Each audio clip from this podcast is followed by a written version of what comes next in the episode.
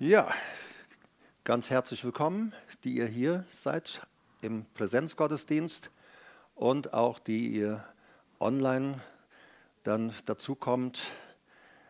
Ich wünsche uns hier und auch euch, die ihr im Internet dann zuhört, ganz herzlich Gottes Segen, Gottes überfließenden Segen und ähm, rechne doch einfach mal mit Gott heute Abend hier, aber auch wenn du online in Gemeinschaft oder auch alleine äh, dir das anhörst, was ich heute zu sagen habe und äh, empfange das, was Gott für dich vorbereitet hat. Vor vier Wochen stand ich das letzte Mal hier. So schnell vergeht die Zeit. Wir werden jünger und jünger. So äh, zu, innerlich zumindest. Wie sagte mir die Tage jemand, ach Herbert, weißt du, das sind keine echten Falten. Je älter ich werde, umso mehr Lachfalten bekomme ich. Kann man auch so sehen und hindeuten. Äh, aber vor zwei Wochen, da haben wir hier, oder habe ich darüber gesprochen, so kommst du sicher in deine Berufung. Ich habe dann gesagt, dass ich noch einen zweiten Teil äh, anhängen werde. Vielleicht auch noch einen dritten, aber das ist jetzt keine Zusage. Im ersten Teil, so kommst du sicher in deine Berufung, da haben wir festgestellt, dass wenn wir zu Jesus kommen, von neuem geboren werden, dann werden wir zu lebendigen Steinen. Also wir haben letztes Mal angeschaut zum Beispiel 1. Petrus 2, Vers 4. Da heißt es, dass Jesus ein lebendiger Stein ist. Lebendig, Zao, lebendig, nicht, nicht tot, Stein, Litus. Also Jesus ein Zao-Litus, ein lebendiger Stein. Und er sagt dann in Vers 5 der Petrus, ihr selbst seid auch lebendige Steine, auch Zao-Litus. Dieselbe Bezeichnung, äh, wie es von Jesus gesagt wird. Und Jesus sagt, er ist in seiner Gemeinde, die ja kein Gebäude aus Holz oder Stein ist, sondern aus Menschen besteht. In dieser Gemeinde ist er mittendrin als lebendiger Stein und auch als Eckstein. Und er sagt, alle, die ihr von neuem geboren seid und zu mir gehört, ihr seid jetzt auch lebendige Steine geworden. Und der erste Schritt in unsere zukünftige Berufung ist der, lass dich als lebendiger Stein in die Gemeinde einbauen. Wir haben das eingehend betrachtet vor vier Wochen, dass wir, äh, dass, äh, Jesus, äh, dass Jesus sagt, wir, wir sollen uns einbauen lassen und wir hatten auch, warte mal, das fand ich auch einen ganz interessanten Vers aus Hebräer 3, Vers 14. Wenn wir sagen, wir brauchen keine Gemeinde, wir brauchen uns nicht einfügen zu lassen, nicht einbringen lassen in, als lebendige Steine in eine lokale Ortsgemeinde, dann sagt Hebräer 3, Vers 14, verlieren wir die Teilhaberschaft, die wir an Christus haben. Weil Teilhaber des Christus bleiben wir, wenn wir am Fundament bleiben und in der Gemeinde. Das Tolle bei Gemeinde ist natürlich, dass wir keine toten, starren Steine sind, sondern wir sind lebendige Steine. Das heißt, da ist Bewegung drin. Das heißt also, äh, was weiß ich, du bist jetzt als lebendiger Stein eingefügt in diese Gemeinde und jetzt hockst du halt da. Ja? So, und äh, nein, sondern lebendig, das heißt, wir bewegen uns, wir sind miteinander, ineinander, sage ich mal, unterwegs. Und ähm, da waren wir letztes Mal, hör es dir einfach an auf YouTube unter JEB äh, Citykirchen und da kommst du dann da rein. Heute werde ich also den zweiten Teil machen. So kommst du sicher in deine Berufung.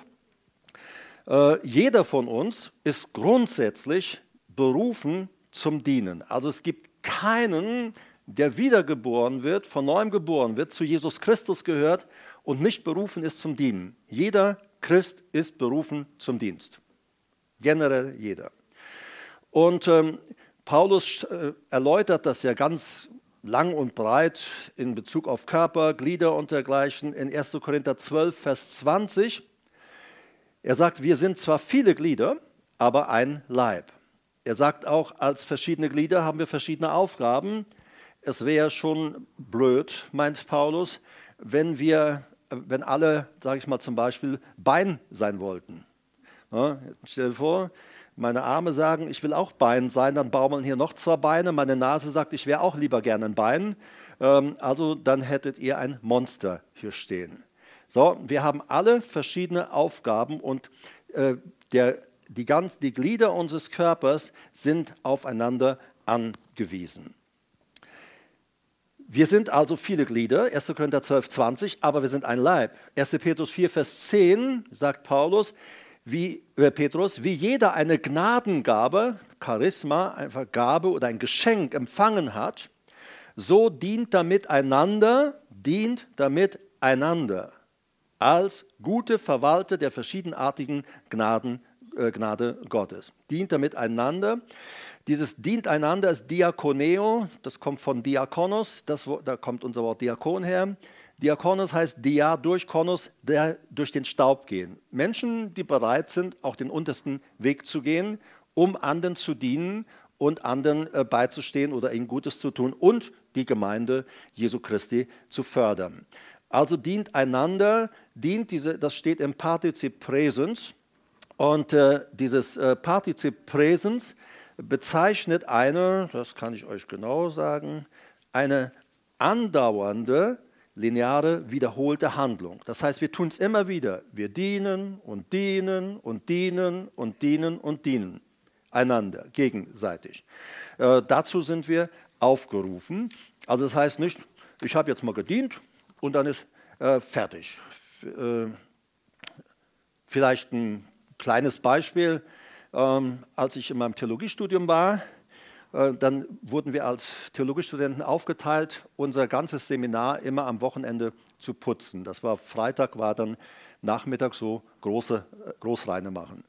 Äh, das war schon teilweise sehr herausfordernd und jeder kam mal irgendwo dran.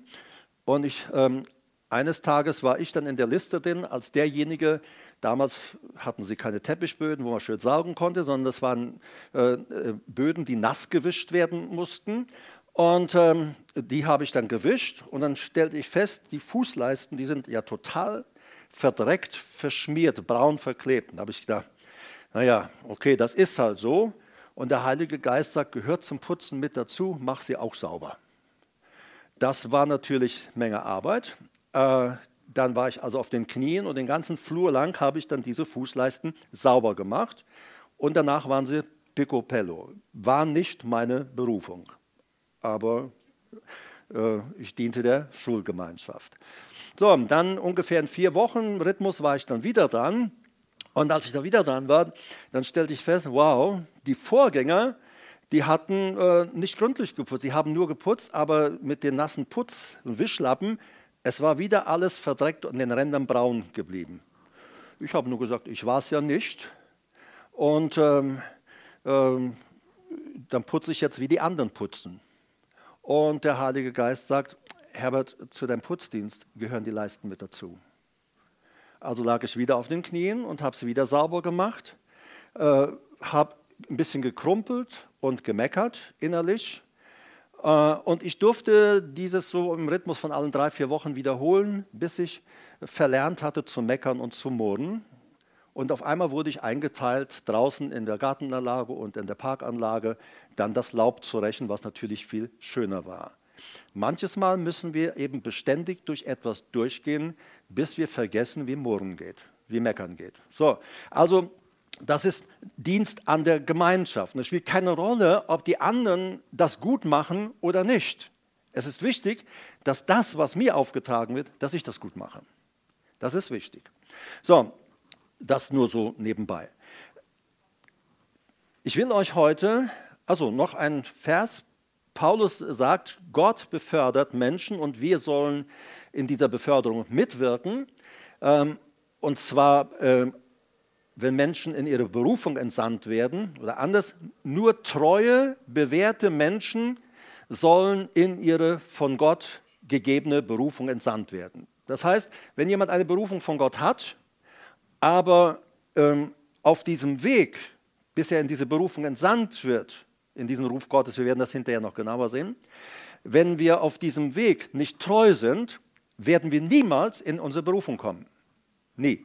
ist ein Ding, was Gott sagt, mache ich nicht. Weil du musst wissen, wenn wir in einer Gemeinde sind, wir werden immer beobachtet und in erster Linie von Gott. Gott schaut zu, wie verhalte ich mich, ob es nun Putzen ist oder wie auch immer, Boden wischen. Wie verhalte ich mich? Gott ist der Beobachter, der Heilige Geist schaut zu und der Heilige Geist beurteilt dann, ob wir bewährt sind, ob wir treu sind. Und wenn er, der Heilige Geist meint, diese Person ist jetzt treu und bewährt, dann entsendet der Heilige Geist sie in die Berufung. Und das kann manches Mal auch lange dauern, manchmal verzögern wir Dinge auch selbst. Das hört sich sehr leistungsgemäß an, ist aber nicht so. Ich will euch eine Geschichte, äh, zwei Geschichten heute mit hineinnehmen. Das einmal die Geschichte vom Timotheus. Timotheus ist in Lystra geboren. Ah, ich hatte eigentlich eine Karte geschickt. Vielleicht könnt ihr mir die mal dran schmeißen und äh, den Pointer. Ähm, Timotheus wurde, ist in Lystra geboren er war ein Sohn eines Griechen und äh, der zum christlichen Glauben gekommenen Jüdin Eunike. Das war seine Mama. Laut Berichten der Apostelgeschichte und den Paulusbriefen begleitete er Paulus auf dessen Missionsreisen, nachdem dieser ihn in seiner Heimatstadt Lystra entdeckt und mitgenommen hatte. Spätere Überlieferungen sagen, dass Timotheus erster Bischof von Ephesus wurde und dort auch später dann den Märtyrertod fand. Äh, Timotheus bedeutet vom Griechischen her fürchte Gott oder beziehungsweise ehre Gott. Fürchte Gott, ehre Gott. Okay, da haben wir es ja schon. Also für euch, die ihr online seid, wir gucken euch eine Karte dort mit reinzuschieben, reinzubringen. Tut mir leid, ihr könnt sie jetzt leider in diesem Moment nicht anschauen. Wir sehen hier, da ist Antiochia, da ist Tarsus, da kommt der Paulus her, ähm, dann reist er später über Derbe und da ist Lystra, da ist Timotheus geboren. Also hier in diesem Bereich sind ja Antalya, Alanya, also diese Urlaubsgebiete, in denen die Leute heute zum Beispiel sind. Also dort in Lystra, da ist der äh, Timotheus geboren. Timotheus ähm, wurde ein Begleiter von dem Apostel Paulus. Wir lesen Apostelgeschichte 16, 1 und 2. Er, also Paulus, das war nach seiner Sendung, nach seiner Aussendung als Apostel. Wir werden hinterher feststellen, Paulus hatte eine Berufung bei seiner Bekehrung zum Apostel und ungefähr 11 bis 13 Jahre später wurde er dann in diese Berufung ausgesandt.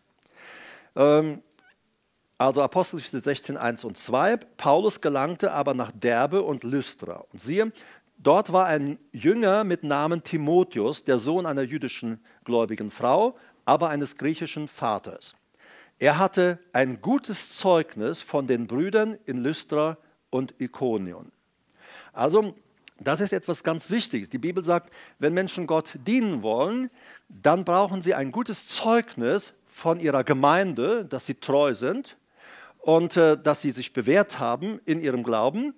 Und sie, äh, die Bibel sagt, wenn jemand Gott dienen will, in einem Leitungsdienst, dann muss er auch ein gutes Zeugnis haben von denen, die draußen sind. Das heißt zum Beispiel von meinem Arbeitgeber. Und äh, bevor ich mich bekehrt habe, äh, war ich ja jemand, der vor der Arbeit davon lief. Und als ich zum Glauben kam, hat sich das alles total geändert. Und ich äh, kann sagen, das geht nicht darum, um mich darzustellen, sondern es geht darum zu sagen, was Gott erwartet und wie ich das auch dann gelebt habe ohne Zwang dass äh, als ich dann ähm, auf, äh, mich für die Bibelschule angemeldet habe, und dann haben meine Chefs gesagt, wir bedauern es zutiefst, dass Sie gehen. Sollten Sie einmal merken, dass mit Ihrem Theologiestudium, das ist nicht das Richtige, oder mit dem Pastor werden, das wird auch nicht so, äh, dann kommen Sie zurück. Wir nehmen Sie gerne wieder zurück in unsere Firma. Und ähm, so, äh, das war ein gutes Zeugnis, das man von außen hatte. Manchmal sind ja Arbeitgeber und sagen, naja, endlich ist er fort. Aber das war nicht so. Und ich denke auch später, als Marita und ich, meine Frau, als wir Gemeinde gebaut, Gemeinde gegründet haben, äh, dann äh, äh, haben wir zwischendurch immer gearbeitet, um Gemeinde zu finanzieren, Gemeindegründung zu finanzieren, hat meine Frau dann oft Putzstellen angenommen oder, und ich habe nebenher gearbeitet und nebenher haben wir Gemeinde äh, gebaut oder hauptsächlich, aber dieses Arbeiten, Job, Verdienst, äh, das war schon teilweise sehr herausfordernd. Und ähm, ich weiß noch, bei dem letzten Arbeitgeber, ähm, den ich dann später nochmal besuchte, äh, und äh, er sagt, Herr Erike, ich habe meine Firma verkauft, ich habe keinen Bock mehr gehabt. Er sagt, ich muss Ihnen sagen, schön, dass Sie gekommen sind, aber die Zeit mit Ihnen, als Sie bei mir gearbeitet haben, war die schönste Zeit in meinem ganzen Leben. Und äh, er sagt, ich habe nach Ihnen habe ich einen anderen Christen eingestellt. Ich kannte diesen jungen Mann, aber er sagt, der hat nicht gelebt, was er glaubte. Und er sagt, ich hatte dann so die Nase voll, ich habe gesagt, warum soll ich mir das in meinem Alter antun und habe die Firma verkauft. Also wir sollen nach außen hin ein gutes Zeugnis haben und innen auch. Sonst werden, fallen wir in das Urteil von Menschen und in das Urteil auch des Teufels, sagt die Bibel. Und dieser Timotheus, er hat ein gutes Zeugnis äh, von den Brüdern dort in Lystra und auch in Ikonion. So, also im, in seinem Gebiet, in seinem Wohngebiet, in dem er war. Und äh, der Paulus schreibt ihm zum Beispiel im 2. Timotheus 1, Vers 5, ich erinnere mich des ungeheuchelten Glaubens in dir, der zuerst in deiner Großmutter Lois und deiner Mutter Eunike wohnte. Ich bin aber überzeugt, auch in dir. Also als Paulus ihm diesen Brief schrieb, war Timotheus scheinbar etwas in einer Krise. Ich weiß nicht, ob du sowas kennst, aber Gott sieht das. Und äh, Paulus wusste darum. Ähm, Timotheus hatte damit zu kämpfen, dass Leute ihm sagten, du bist zu jung. Ähm, auf den müssen wir gar nicht hören. Ähm, und sonst hatten auch Leute Kritiken, äh, die unberechtigt waren. Und scheinbar hat Timotheus das, was Gott ihm geschenkt hat als Gabe, etwas versanden lassen. Er ließ sich auf Deutsch etwas unterbuttern. Und da sagt Paulus im Anschluss hier, ich habe den Vers jetzt nicht raus, ich glaube, das ist dann der Vers 6, da sagt er, und entfache neu die Gabe in dir, die dir gegeben ist durch Handauflegung der Ältesten. Also irgendwo war da etwas untergegangen. Aber Paulus bescheinigt ihm, du bist ein treuer Mann. In Philippa 2 schreibt Paulus an die Philipper, Philippa 2, 19 bis 22, ich hoffe aber im Herrn Jesus, Timotheus bald zu euch zu senden, damit ich auch guten Mutes sei, wenn ich um euer Ergehen weiß. Denn ich habe keinen ihm Gleichgesinnten, der aufrichtig für das Eure besorgt sein wird, also für das, was euch betrifft. Denn alle suchen das ihre, nicht das, was Jesu Christi ist. Ich habe gedacht, überleg mal, das würde heute ein Pastor über seine Mitarbeiter schreiben. Da wir sagen, das sagt man doch nicht, da hält man den Mund. Paulus schrieb das ganz öffentlich, wir lesen das bis heute.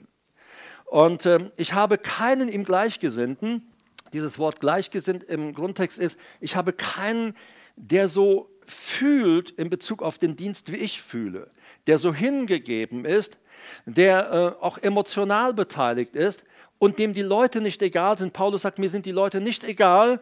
Und Timotheus, den ich zu euch sende, der ist so wie ich. Und Paulus sagt, ich habe keinen wie er in meinem ganzen Team. Alle suchen das ihre, nicht was Christi Jesu ist. Aber Paulus war ja mit dem Timotheus auf seiner Missionsreise, als er ihn mitgenommen hat, war er ja dort schon mal in Philippi mit, Philippi mit ihm gewesen. Und er schreibt weiter an sie in Vers 22, ihr kennt ja seine Bewährung, seine Dokime, Prüfung, den Beweis der Echtheit und Vertrauenswürdigkeit seines Glaubens und Lebensstils. Ihr kennt seine Bewährung, dass er wie ein Kind dem Vater mit mir für das Evangelium gedient hat. Heute gibt es viele Leute, die sagen, ich brauche keine Gemeinde, ich kann für mich alleine leben. Äh, und ähm, ich will dir nur etwas sagen, du wirst niemals in deine Berufung kommen. Es ist unmöglich. Treue und Bewährung kann man nur im Miteinander der Gemeinde erkennen. Also wenn du alleine bist, kann niemand erkennen, ob du treu bist. Niemand weiß, wie es um den Charakter steht. Das weiß keiner. Wir brauchen Gemeinde und wir sind berufen zur Gemeinschaft der Gläubigen. Und in dieser Gemeinschaft der Gläubigen, da werden wir getestet, äh, da wird äh, geschaut, äh, wird auf unsere Bewährung geschaut, auf die Treue. In erster Linie schaut immer wieder Gott darauf. Ein zweiter Mann, das ist der, die Geschichte des Apostel Paulus. Die finde ich sehr interessant, weil uns da auch viel mehr darüber berichtet wird.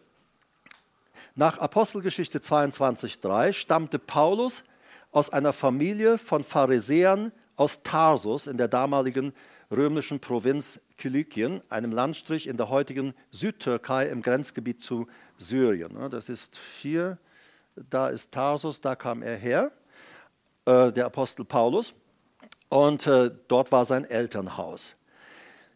Ähm, diese Hafenstadt war damals ein bedeutendes Handelszentrum mit einer größeren jüdischen Diaspora-Gemeinde, also Gemeinde, die außerhalb Israels äh, ihren Gottesdienst hatten, wie, sie, wie es sie in vielen Küstenstädten des Mittelmeerraums gab. Nach der Apostelgeschichte hatte Paulus das Bürgerrecht der Stadt Tarsus. Von Geburt an war er nach römischer, äh, von der Geburt an war er äh, römischer Bürger, ein Recht, das für Tarsus in der frühen Kaiserzeit einem Oberschichtenmerkmal gleicht. Paulus wurde schon in seiner Jugend zu einem Toralehrer ausgebildet. Er war Pharisäer nahm, und nahm sein schriftgelehrtes Studium wohl nicht in der jüdischen Diaspora, sondern in Judäa und Jerusalem auf. Obwohl in Tarsus geboren, wuchs er laut Apostelgeschichte 22.3 in Jerusalem auf und wurde da, dort vom damals berühmten Rabbiner Gamaliel unterrichtet. Das war der bekannteste Lehrer, also das war dort Top-Ausbildung, die er damals genoss.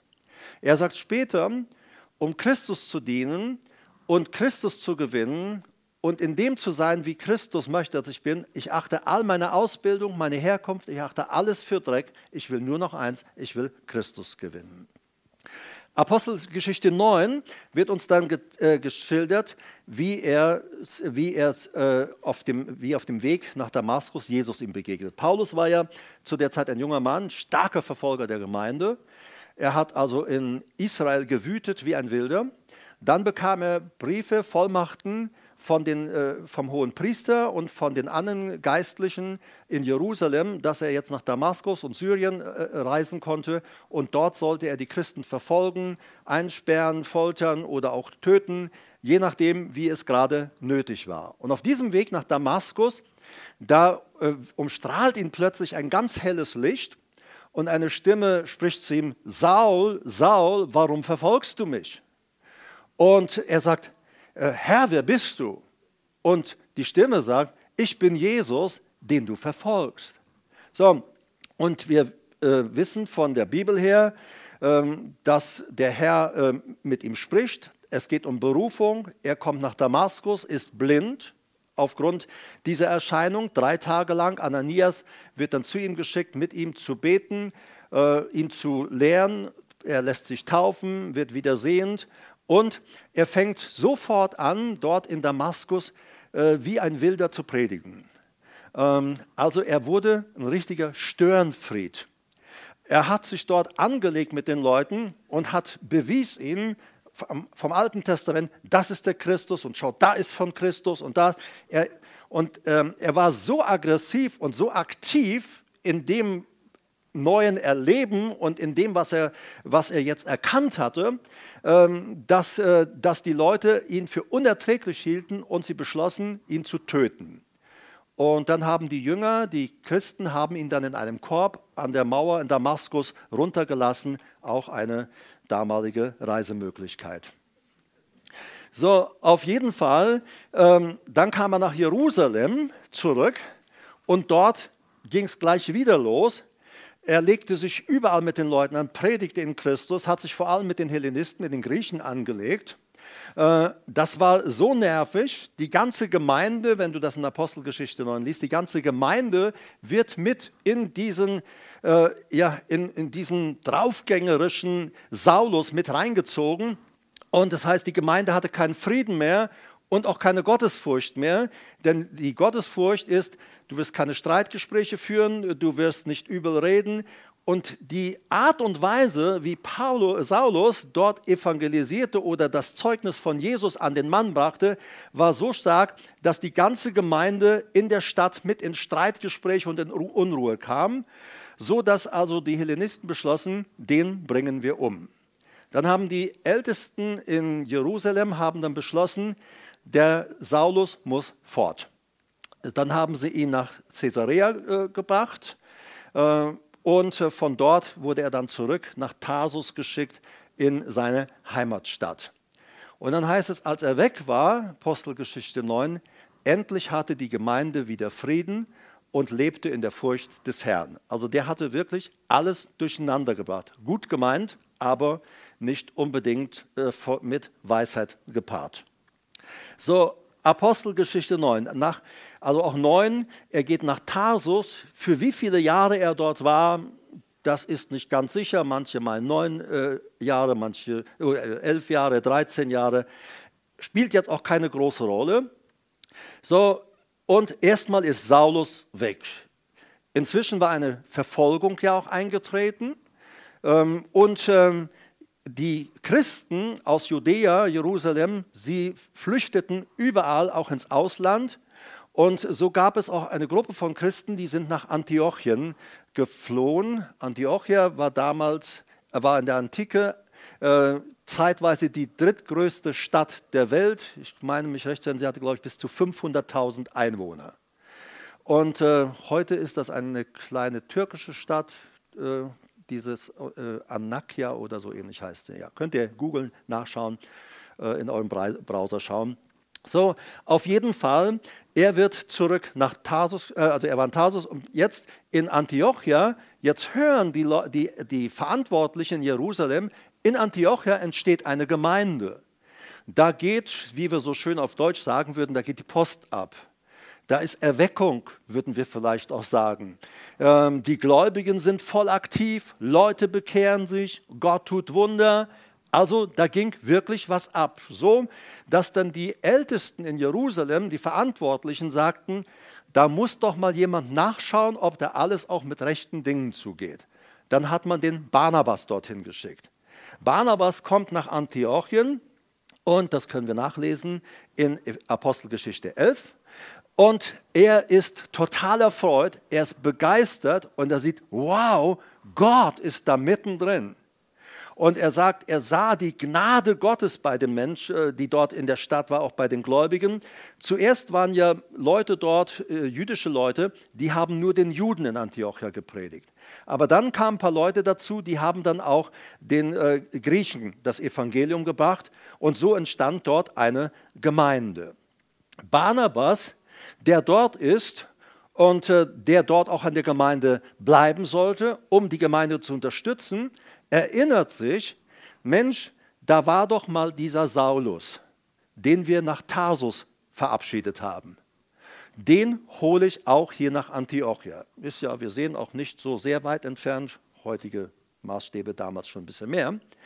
Apostelgeschichte 11 heißt es dann Vers 25 und 26, er, also Barnabas, zog aber aus nach Tarsus, um Saulus aufzusuchen. Und als er ihn gefunden hatte, brachte er ihn nach Antiochia. Es, es geschah ihnen aber, dass sie ein ganzes Jahr in der Gemeinde zusammenkamen und eine zahlreiche Menge lehrten und dass die Jünger zuerst in Antiochia Christen, Christianos, also Christen, Christianos, Espanol, Christianos, Christ, Christus-Anhänger zu Christus gehörender genannt wurden. Also Christianos. Okay. So, also der Barnabas holt den Saulus dort rein. Äh, dann kommt dort in die Gemeinde ein Prophet, Agabus. Dieser Agabus erklärt vom Geist her, Offenbarung des Geistes, es wird äh, auf den damals ganz bekannten Erdkreis eine Hungersnot ausbrechen. Und diese Hungersnot, die trat ja dann auch ein, traf ein unter Claudius, Kaiser Claudius. Und damals haben dann diese Gemeinden in Antiochia und im Mittelmeerraum, die Christen, die äh, wurden dann aufgefordert von ihren Leitern vor Ort, lasst uns für die Bedürftigen in Jerusalem, in Judäa, lasst uns Hilfsmittel sammeln, Hilfsgüter sammeln oder vor allem Geld sammeln. Und dann wurden Paulus und Barnabas, Apostelgeschichte 11.30, äh, sie wurden dann von der Gemeindeleitung äh, nach Jerusalem geschickt um den Gläubigen vor Ort diese materielle Unterstützung zu bringen. Es wurde gesagt, beim Einsammeln des Geldes, wenn jemand wenig hat, dann gib wenig. Wenn du äh, dicke Knete hast, dann lass auch einfach mal ein paar Scheine mehr rausfallen aus deiner Brieftasche oder deinem Geldbeutel. So brachten sie das also dorthin, äh, das Geld. Und dann heißt es Apostelgeschichte 12, 25, äh, dass sie dann zu Barnabas und Saulus, bis dahin ist er immer noch Saulus. Bedenke, er hat jetzt schon über Jahre die Berufung zum Apostel. obwohl er diese Berufung zum Apostel hat, ist er bisher noch nicht als Apostel ausgesendet worden. Warum? Er war immer noch in Bewährung. Er war immer noch im, im, äh, im Bereich äh, der, der, der, des Checks, auch sage ich mal auf meine Art jetzt, der Treue dort in der Antiochischen Gemeinde. Barnabas und Paulus kehrten, nachdem sie den Dienst erfüllt hatten, Apostelgeschichte 12, 25, nach Jerusalem, von Jerusalem zurück und nahmen auch Johannes mit dem Beinamen Markus mit. Sie dienen und arbeiten jetzt mit in dieser Gemeinde in, der, in Antiochia. Wie gesagt, Paulus ist immer noch Saulus. Er ist ein, kein ausgesandter Apostel, aber ein berufener Apostel. Aber die Aussendung stand immer noch aus. So, und das hat etwas damit zu tun, dass Gott uns als lebendige Steine in eine Gemeinde setzt und dann schaut Gott, wie leben wir? Sind wir treu? Bewähren wir uns im Alltag? Helfen wir in der Gemeinde, dienen wir in der Gemeinde und wir werden sehen, wie sie das auch getan haben. Paulus ist also immer noch Saulus, kein Ausgesandter, aber ein berufener Apostel. Erst in Apostelgeschichte 13,9 wird er das erste Mal Paulus genannt. Und dann, ab dann ist er in der Apostelgeschichte der Apostel Paulus. Barnabas und Paulus dienen also in dieser Gemeinde in Antiochia. Und ich möchte gerne, dass wir das auf uns beziehen, und dass wir anschauen, Gott, du hast mich, äh, du hast mich in dein Leben reingenommen und du bist in mein Leben gekommen. Ich bin von neuem geboren. Ich bin ein lebendiger Stein geworden. Und du sagst in deinem Wort, als lebendige Steine, lass dich in die Gemeinde einbauen. Die Bibel sagt, die Gemeinde ist das Haus des lebendigen Gottes. Hatten wir letztes Mal. Sie ist die Gottes Behausung im Geist. Gott ist heute Abend hier gegenwärtig. Er ist hier präsent. Wir wollen nachher auch gerne beten für Kranke. Der Herr hat im Vorfeld äh, schon angezeigt, da ist, äh, sind, ist jemand, oder vielleicht sind es auch mehr, mit Schulterschaden, äh, Schulterproblemen. Und Gott möchte dich, bereite dich schon mal vor, er möchte dich gerne heilen. Und äh, jemand mit Wirbelsäulenproblemen, Gott möchte heute Heilung in deinen Körper bringen. Ähm, erinnert mich später dran, äh, dass, falls ich äh, nicht darauf zurückkomme. Also diese beiden sind jetzt in der Gemeinde in Antiochia. Wir lesen Apostelgeschichte 13, die Verse 1 und 2. Es war aber in Antiochia, in der dortigen Gemeinde, es waren dort Propheten und Lehrer. Barnabas und Simeon, genannt Niger, und Lucius von Kyrene und Manaen, der mit Herodes dem Vierfürsten auferzogen war, und Saulus. Beachte, erst und Saulus, hinten dran. Also es steht nicht, es beginnt nicht, es war da mal Antiochien, Barnabas und Saulus. Nein, da sind die anderen Lehrer. Saulus war einer, der zu dieser Gemeinde dazugekommen war. Er war jetzt reingestellt und Gott hat ihn durch Barnabas dorthin bringen lassen, um, äh, ja, um ihn zu prüfen, um seine Bewährung festzustellen, um zu schauen, ist er treu. Und dann schaut mal, was sie machen, Vers 2. Leider kommt das in unseren Übersetzungen äh, nicht so klar immer zum Vorschein.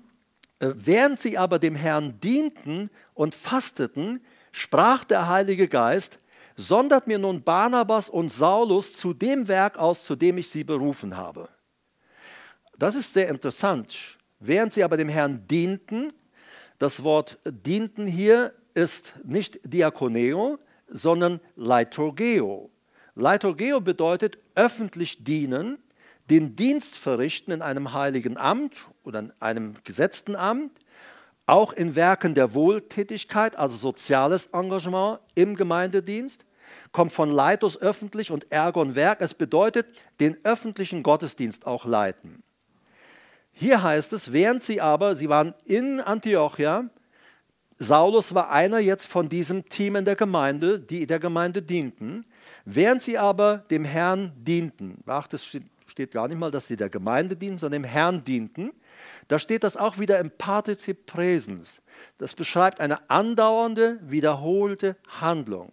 Das heißt, diese zwei, drei Jahre, die der Apostel äh, oder die Saulus jetzt äh, dort in Antiochia war, äh, sie dienten im Gottesdienst, in sozialen Werken, und all das, was die Gemeinde eben als Aufgabe betraf. Und das heißt, Partizip Präsens, das war andauernd, das war der Gemeindealltag. Sie waren voll im Gemeindealltag drin und sie brachten sich dort ein. mit dem, den Aufgaben, die für sie gesetzt waren oder in die Gott sie auch hineingerufen hatte. Und das heißt, und sie, während sie dem Herrn dort dienten, also Leitorgeo, das ist, ging über einen längeren Zeitraum, und fasteten, der ist auch wieder Partizip Präsent, eine, beschreibt diese andauernde, lineare, also wiederholte Handlung. Und äh, fast, das heißt, gibt uns auch einen kleinen Einblick in das Gemeindeleben damals. Sie haben nicht nur Gottesdienste gefeiert, sie haben nicht nur soziales Engagement gelebt und viele andere Dinge, sondern zum Lebensstil dieser Antiochia-Gemeinde gehörte, dass äh, zumindest die Leiter der Gemeinde immer regelmäßig auch Fastenzeiten hatten. So, das heißt partizipieren, sie fasteten noch immer wieder. Immer wieder Zeiten, wo sie sich Zeit nahmen, da sind wir vor Gott. Und das alles sieht der Heilige Geist. Und dann heißt es hier, während sie also dort dienten, dem Herrn dienten und fasteten, sprach der Heilige Geist.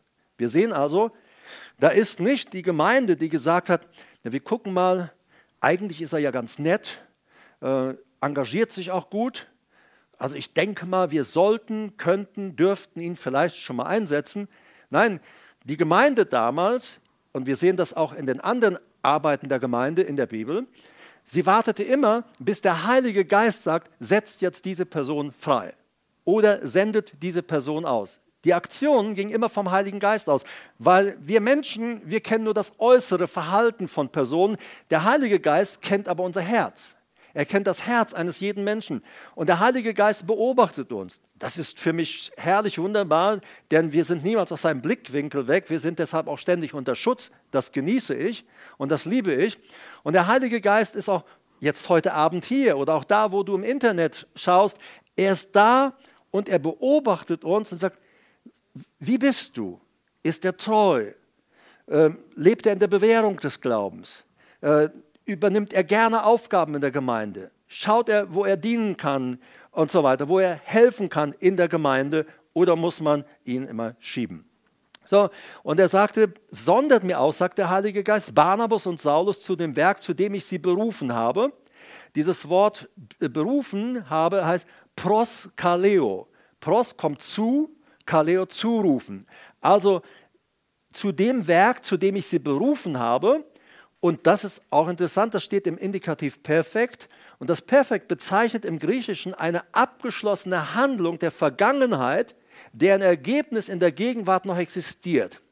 Also der Heilige Geist sagt, in der Vergangenheit habe ich diesen Saulus und Barnabas mal zu einer bestimmten Aufgabe berufen. Das war, ist schon länger her. Jetzt hat der Heilige Geist sie beobachtet, gecheckt, ihren Charakter, ihr Lebensstil und all diese Dinge. Und jetzt sagt der Heilige Geist, jetzt ist der Zeitpunkt, dass wir sie aussenden in das hinein, wofür ich sie vor Jahren schon berufen habe. Das ist also total spannend, interessant.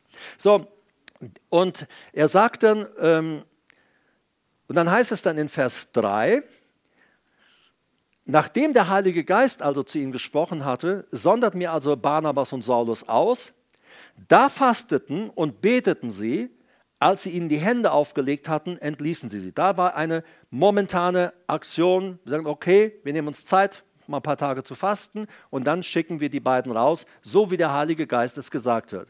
Wir sehen davor im Vers 2 war Dienen und Fasten, da ging es um den Alltag, das Leben in der Gemeinde. Und jetzt bei der Aussendung gehen nochmal die Leitung und die Gemeinde nochmal in, in die Aktion. Sie fasteten, beteten und nachdem sie in die Hände aufgelegt hatten, entließen sie sie. Paulus war dort in Antiochia treu in den täglichen Aufgaben der lokalen Ortsgemeinde. Hier wurde er von Menschen und Gott beobachtet und getestet und für treu und fähig befunden. Gott beruft viele, aber er vertraut sein Werk nur treuen Menschen an. Wir lesen zum Beispiel in der Bibel, äh, viele sind berufen, wenige sind auserwählt ähm, eigentlich heißt es, die vielen sind berufen. Erstmal grundsätzlich, Gott will, dass alle Menschen gerettet werden und zur Erkenntnis der Wahrheit kommen. Aber dann sind Leute, die haben diesem Ruf, Jesus nachzufolgen, zugestimmt, haben Jesus in ihr Leben aufgenommen und jetzt legt Gott eine Berufung auf jedes Leben. Jeder Mensch, der zu Jesus kommt, bekommt auch einen Ruf Gottes, einen Zuruf Gottes für seine Berufung, für sein Leben, das, was Gott mit ihm vorhat. So, und wenn, wenn dieser Zuruf Gottes da kommt in das Leben von Menschen, dann äh, kommt es aber sehr oft nicht zu der Aussendung. Wenn der Saulus zum Beispiel in der Antiocher Gemeinde äh, einfach eine gemütliche Nummer jetzt, sage ich mal, geschoben hätte, Däumchen gedreht und sagt, naja, äh, andere können ja auch mal anpacken, ich muss ja nicht immer und was weiß ich. Also man hat ja viele Wege heute, wo man einfach auch anderen Raum geben will, anzufassen. Und äh, dieser Saulus, äh, der hat angepackt. Hätte er das nicht gemacht, hätte Gott ihn nicht ausgesandt zum Apostel, weil dann wäre er nicht treu und er wäre auch nicht bewährt. Das ist ein ganz wichtiger äh, Punkt. So, und ich, ich glaube, Gemeinden würden sich viel Kummer, viel Ärger ersparen, wenn sie auf den Heiligen Geist hören würden und Menschen erst dann freisetzen, aussenden oder in Positionen auch hineinbringen, wenn der Heilige Geist sagt, jetzt ist der Zeitpunkt. Manches Mal wollen wir Menschen wo einsetzen, aber der Zeitpunkt der Veränderung auch ihres Charakters ist nicht abgeschlossen. Der Lebensstil stimmt vielleicht noch nicht und andere Dinge, ohne da äh, in weitere Ausmalung zu gehen. Gott beruft also die vielen, aber er vertraut sein Werk und den Ruf, den er ihm gegeben hat, nur treuen Menschen an. In Timotheus 2, Vers 2 hatten wir am Anfang gelesen, was du von mir in Gegenwart vieler Zeugen gehört hast, das vertraue treuen Menschen an, die tüchtig oder geeignet oder fähig sein werden, auch andere zu lehren. Ohne Zugehörigkeit, ohne Leben und Treue in einer Gemeinde wäre Saulus nie Apostel geworden, obwohl er von Anfang an dazu berufen war. Er wäre nie Apostel geworden. Er wäre auch nie der große Lehrer der neutestamentlichen Gemeinde geworden, von dem wir heute noch profitieren. Und zwar in enormem Maße. Er, die meisten Briefe sind von ihm. Nachdem ich also meinen Laptop gestern runtergefahren habe äh, und sagte, ich habe, glaube ich, soweit alles fertig aufgeschrieben, was in mein Herz gekommen ist, ähm, da sagt der Heilige Geist, schreibe noch Folgendes dazu. Unsere Treue, unsere Bewährung, unsere Tüchtigkeit, Charakter kann nur im Zusammenleben mit anderen getestet werden. Wenn jemand alleine lebt, wie will Treu getestet werden? Wie will äh, Charakter verändert werden? Wie will, sollen diese Dinge geschehen? Unsere Treue, Bewährung, Tüchtigkeit, Charakter kann nur im Zusammenleben mit anderen getestet werden. Danach erst, wenn die, wenn die Treue festgestellt wird, wenn der Mensch bewährt ist, kommt die Sendung, die von, also die von Gott gegebene Berufung. Dann kommt die Sendung. Und der Heilige Geist, er möchte gerne jeden von uns, auch der du zuhörst im Internet oder zuschaust, er möchte gerne jeden von uns in die von Gott bestimmte Berufung hineinsenden. Aber es ist wichtig, dass wir uns auf ihn einlassen. Wir kennen Stellen aus der Bibel, da heißt es zum Beispiel, äh, meine Augen sind auf die Treuen im Lande gerichtet, dass ich bei ihnen wohne und ihnen beistehe. Auf die Treuen im Lande sind meine Augen gerichtet. Ähm, jemand in der Bibel stellt es mal so fest, äh, die Treue ist nicht jedermanns Ding. Also viele haben es nicht so sehr mit der Treue. Ich denke, unsere Gesellschaft ist ganz stark davon geprägt. Ähm, ähm irgendwas passt mir nicht, also haue ich ab. Ähm, mein Ehepartner ist äh, nicht geworden, wie ich ihn gerne hinmodelliert haben wollte, also suche ich mir einen anderen. Also wir haben Versprechen gegeben, aber wir, wir halten es nicht mehr so mit der Treue. Ist übrigens ein Merkmal der Endzeit. In 2 Timotheus 3, 2 Timotheus 3 sagt Paulus, äh, schreibt Paulus oder gibt Paulus ein Bild wieder von den Christen in der Endzeit. Er sagt, sie werden eigenwillig sein, sie werden sich nichts mehr sagen lassen, sie äh, äh, werden den Eltern ungehorsam sein, sie werden zum Beispiel Leiterschaft äh, nicht akzeptieren und dergleichen. Und, und er sagt, die Endzeitgemeinde, 2 Timotheus 3, die Endzeitgemeinde wird geprägt sein von Menschen, mit denen es schwer, mit denen schwer umzugehen ist. Und da hat Gott auch wenig Möglichkeiten, Menschen dann zu nehmen und sie hinzusenden in das, was er eigentlich mit ihnen geplant hat. Mein Wunsch heute ist und der Wunsch Gottes, der Wunsch des Heiligen Geistes ist, dass du dich einlässt auf Gott und sagst, Gott, dein Plan, dein Wille, der erste Schritt nach meiner Bekehrung ist, dass ich mich verbindlich wo eingebe in eine Gemeinschaft, äh, in eine Gemeinde und Teil dort werde als, werde als ein lebendiger Stein, so wie du, Jesus, selber auch ein lebendiger Stein bist. Und ich sage nicht, wenn man reinkommt, sich neu bekehrt, dass das immer leicht ist. Meine Geschichte ist ja ziemlich bekannt. Äh, ich bin ja, bevor ich zum Glauben kam, war ich ein ziemlich, äh, ziemlicher Gottloser, dreimal vorbestraft, zweimal im Gefängnis. Beim letzten Mal im Gefängnis ist dann Jesus mir in der Gefängniszelle begegnet. Und äh, ich muss sagen, damals in dieser, in dieser Gefängniszelle, ich war ja für mich alleine, ich habe Bibel gelesen, ich habe Bücher gelesen, aber niemand hat mir gesagt, wenn du mal hier aus dem Knast kommst, dann brauchst du eine Gemeinde. Äh, für mich war klar, wenn ich hier rauskomme, dann brauche ich so Menschen, die glauben wie ich. Ich habe damals den Pfarrer äh, äh angesprochen und gesagt, Herr Pfarrer, hören Sie, ich glaube, ich werde Missionar oder Prediger oder irgend so was ähnliches. Und er hat ja damals dann gemeint, das legt sich schon wieder, ich sollte mich beruhigen. und ich habe mich aber nicht beruhigt. Und dann habe ich gesagt, es muss doch Leute geben, die sowas glauben die glauben wie ich, die Jesus erlebt haben. Und dann sagt er, ja, es gibt so freie Gemeinden. Und dann hat er, sagte, ich kenne da einen jungen Mann aus einer Gemeinde in Bonn. Den hat er dann kontaktiert, der kam mich dann im Gefängnis besuchen und der hat mir dann auch einen Kontakt hergestellt zur Gemeinde in Wuppertal. Und so kam ich nach, meinem, nach meiner Gefängnisentlassung, kam ich dann in die Gemeinde Wuppertal. Aber es war nicht so, wie man sich das vorstellt. Es war sehr konservativ. Ähm, und ähm, die Leute waren sehr lieb und nett. Und äh, gut, ich sah ja auch komisch aus äh, äh, damals für die Leute.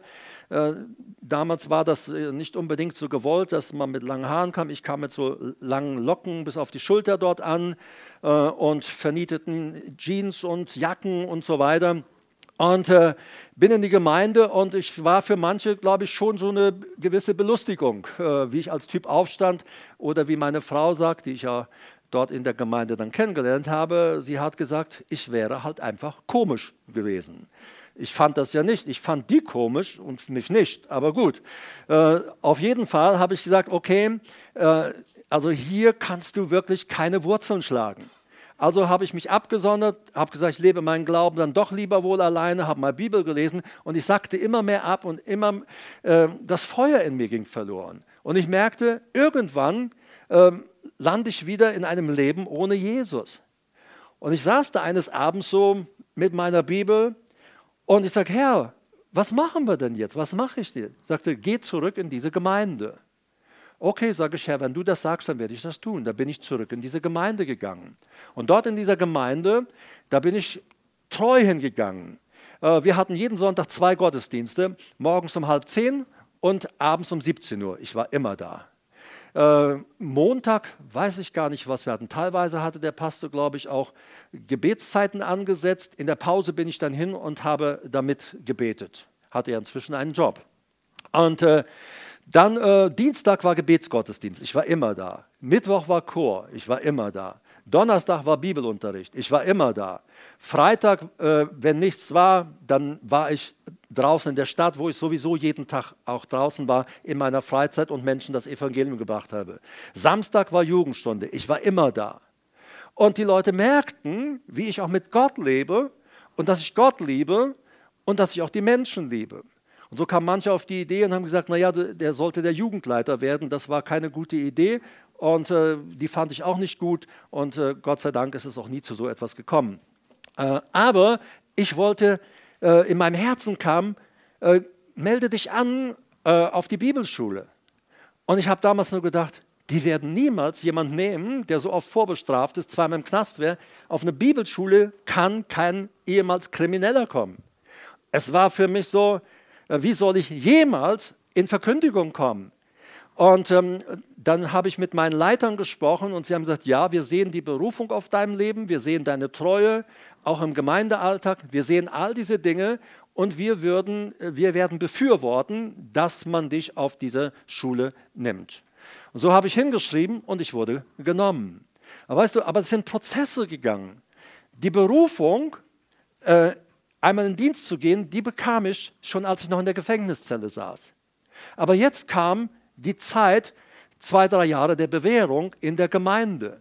Und der Heilige Geist klar machte, jetzt ist die Zeit, dass du den nächsten Schritt gehst. Und er den Ältesten noch sagte, es ist die Zeit, dass du den nächsten Schritt gehst. Und ich glaube, dass wir uns auf den, wirklich so auf den Heiligen Geist einlassen müssen, weil er ist da. Ich bin, weiß es, der Heilige Geist hat mich die ganze Zeit beobachtet. Wie bin ich in der Gemeinde? Und, und ich war ein, ein Mensch, bin ich heute noch, verrückt nach Gott. Also von Gott bekam ich nie genug. Also wenn irgendwo ein Aufruf war, wenn irgendwo Gebet war, wenn irgendwo eine besondere Atmosphäre der Salbung war, für Leute gebetet wurde, ich war da, wenn es sein muss, habe ich Stuhl rein umgerannt und habe gesagt, ich will mehr von Gott. Manche Leute haben gesagt, der hat sie nicht alle. Äh, aber jedes Mal, wenn ich hingegangen bin, ich kam mit einer neuen Kraft aus all diesen Situationen heraus und ich kann dich nur ermutigen, hab Hunger nach Gott. Liefer dich Gott aus. Sag, ich will dich Gott. Ich brauche dich Gott. Und es ist bis heute so, ich habe viel gelernt in meinem Leben. Ich bin ja nun mal jetzt schon seit äh, 45 Jahren etwa im Dienst. Und ähm, also ich könnte meinen Dienst tun allein aufgrund von Erfahrung und von theologischem Wissen. Überhaupt gar kein Problem. Aber für mich ist etwas wichtig, ich verhalte mich und bin Gott gegenüber, und das ist meine Herzenshaltung, ich bin Gott gegenüber wie jemand, der lernt, als hätte er noch nie was richtig gelernt. Alles, was ich gelernt habe in der Vergangenheit, war gut. Es war für die Zeit gut, in der ich den Dienst getan habe. Aber das, was ich heute tun muss, das, was ich morgen tun muss, da brauche ich das Neue, die neue Inspiration von Gott. Da brauchen wir das, was Gott jetzt frisch tun will und nicht, äh, dass wir das tun, aufgebaut auf den Erfahrungen der Vergangenheit. Die Bibel sagt, ein guter Hausverwalter bringt Altes und Neues aus dem Schatz seines Herzens hervor. Und das ist so wichtig. Äh, wie schrieb Bill Johnson äh, die Tage, in, äh, der, in, seinem Andersbuch der Gegenwart Gottes. Ähm, er sagte, ähm, wir, müssen, wir sollten uns unser Leben lang verhalten wie ein Novize. Wir immer am Lernen. Ich weiß noch nichts. So, und das ist für mich wichtig. Heiliger Geist, ich könnte, also du kannst mir ein Thema nennen. Du kannst mir ein Thema nennen und ich halte dir von mir aus ein paar Stunden später Predigt. Gar kein Problem weil ich das kenne und ich kenne die Schriften. Aber die Frage ist, was möchte Gott? Und wie möchte Gott es frisch bringen? Wie möchte Gott es neu machen? Und da schaut Gott, äh, ruhe ich mich aus auf alten Kamellen oder lasse ich zu, dass er mir Frisches, Neues hineinbringt? Und dann wird das Bibellesen spannend. Dann liest du auf einmal so Stellen wie, wie diese. Sie dienten und fasteten über Jahre. Sie dienten und fasteten dem Herrn ständig im Gemeindealltag, voll integriert.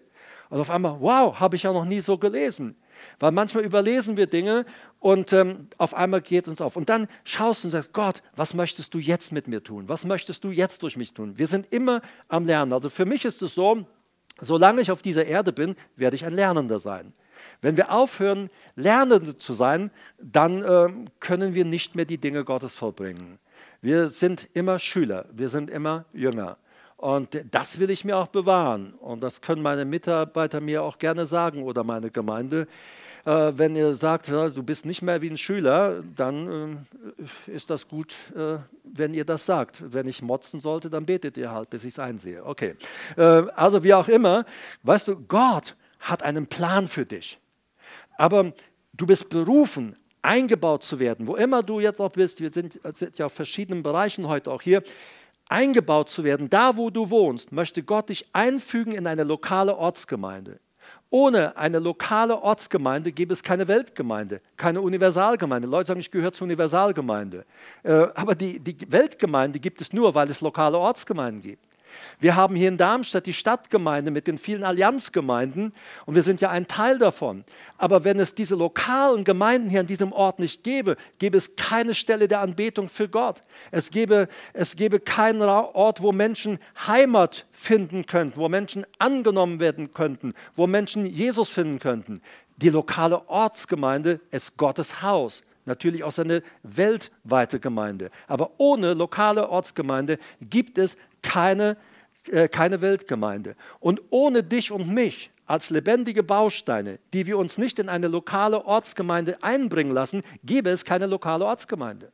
Es gibt keine lokale Ortsgemeinde, wenn wir uns nicht einbringen lassen. So wichtig, dass wir Teil einer Gemeinde werden. Ist übrigens unsere Berufung von Gott. Das ist nach unserer Bekehrung und Wiedergeburt, Gott anzubeten, ihn lieb zu haben, ist das das Erste. Er sagt, lass dich gleich einfügen als lebendiger Baustein. Und dann fangen wir an, den Dienst auch in der Gemeinde zu tun. Wo immer du auch bist und wo immer du mir auch zuhörst, es ist wichtig, dass du auch in deiner Gemeinde schaust, äh, wo kann ich an, äh, mit anpacken, wo kann ich, äh, wo, wo, kann, äh, wo kann ich helfen. Vielleicht einfach mal zum Pastor gehen oder zu jemandem, du äh, brauchst du Hilfe, kann ich dir irgendwo helfen? Also wir müssen nicht immer warten, bis jemand auf uns zukommt. Wir sind aktiv. Wir sagen, ich will dienen, weil wir haben am Anfang gelesen, jeder Gläubige ist berufen zu dienen. Wir sind alle berufen zu dienen. Wenn man Fuß sagt, ich gehe mal in Dienstpause oder beide Füße sagen, wir gehen in Dienstpause, dann müsste ich im Rollstuhl geschoben werden. Nein, wir haben, sind in dem Sinn immer im Dienst und ein Glied hilft dem anderen Glied und helft einander. Es ist wichtig. Steht einander bei. Und die Bibel sagt nicht, dass wir, dass wir dem anderen dauernd vorschreiben sollen, wie er sich verhalten soll und was er machen soll und was er noch ändern muss. Nein, äh, überlass doch mal das Werk der Heiligung äh, überlass das doch mal dem Heiligen Geist. Ja? Und wenn die Bibel sagt, wenn wir, äh, natürlich gibt es Stellen, die sagen, ermahnt euch gegenseitig. Das ist das griechische Wort parakaleo. Para ist neben kaleo, ist rufen. Wenn äh, ich merke, hier mein Bruder, der ist irgendwie auf dem falschen Weg, dann sagt er also, weißt du, ich habe gesehen, du bist auf dem falschen Weg, also was geht denn da ab? Nein, Parakaleo ist, ruf ihn an deine Seite, leg mal den Arm um seine Schulter, du sagst, du, ich muss mal mit ihm reden, ich, ich merke da gerade scheint da irgendwas bei dir nicht so glatt zu laufen oder kann ich dir da helfen? Das ist Ermahnen. In der Bibel ist Ermahnen das Wort Parakaleo. Jemand an die Seite nehmen und mit ihm einfach ein normales Gespräch führen und ihm zu helfen.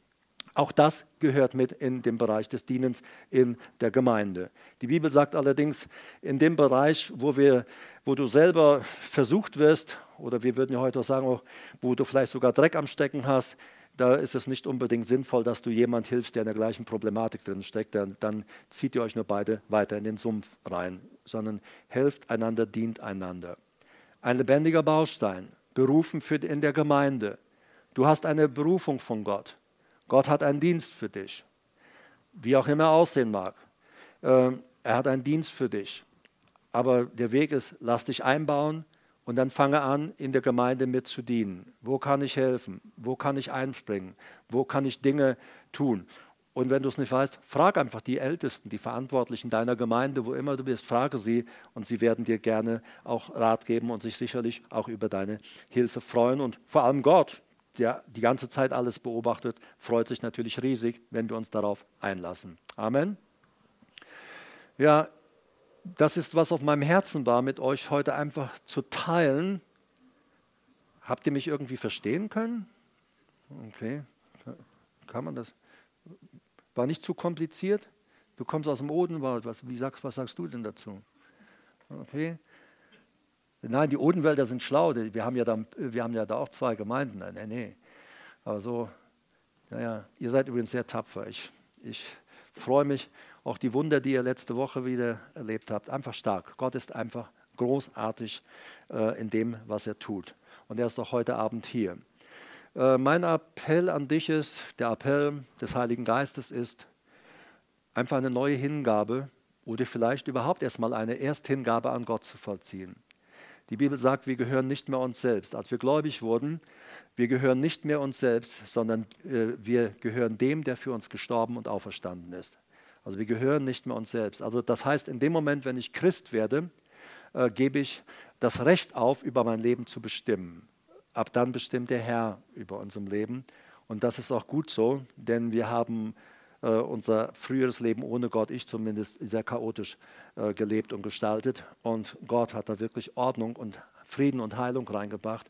Und das möchte er auch in dein Leben bringen. Und er möchte dir so gerne begegnen. Gott möchte dir frisch begegnen. Ähm, ich, ich liebe es, unterwegs zu sein und zu merken, er ist da. Äh, er ist auch da, wo du bist. Vielleicht merkst du es gar nicht, aber er ist immer da. Er ist immer gegenwärtig.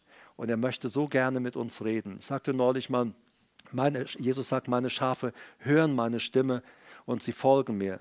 Und äh, jemand sagt, ich höre die Stimme Gottes nicht. Und dann habe ich gesagt, ja, wahrscheinlich hat er zu dir gesprochen, aber du folgst ihm nicht. Warum sollte er dann in Zukunft weiter zu dir reden? Wenn wir dem nicht folgen, was er uns sagt, dann wird er aufhören, zu uns zu reden. Warum sollte er es dann tun, wenn wir da doch nicht machen, äh, was er sagt? Das ist ganz wichtig für uns. Okay? Hingabe an Gott. Gott, und du bist vielleicht hier, hörst mir im Internet zu und du sagst, ich habe bisher so ein Single-Solo-Christsein gelebt. Äh, dann äh, ist das nicht in dem Willen Gottes, in der Ordnung Gottes.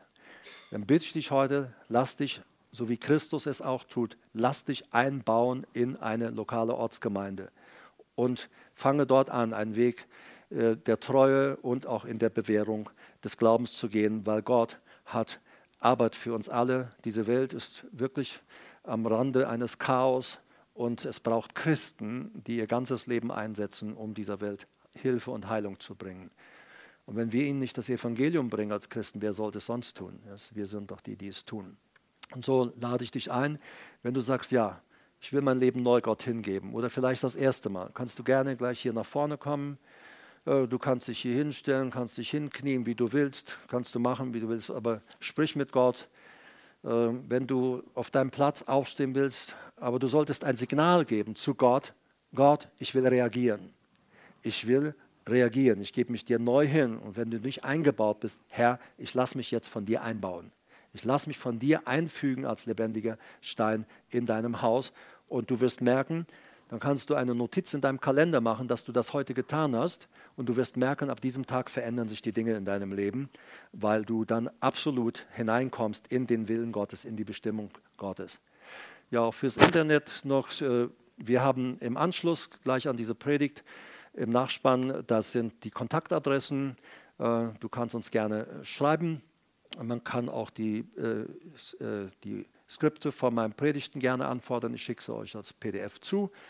Und die Kontodaten sind auch im Nachspann gleich angegeben. Ich wünsche uns hier Gottes Segen. Ich wünsche euch im Internet Gottes Segen. Und wenn du jetzt gleich abschaltest, auch im Internet, dann sprich doch mal mit Gott. Sag Gott, ich gebe mich dir neu hin oder vielleicht auch das erste Mal. Wenn du Hilfe brauchst, schreib uns gerne. Gottes Segen.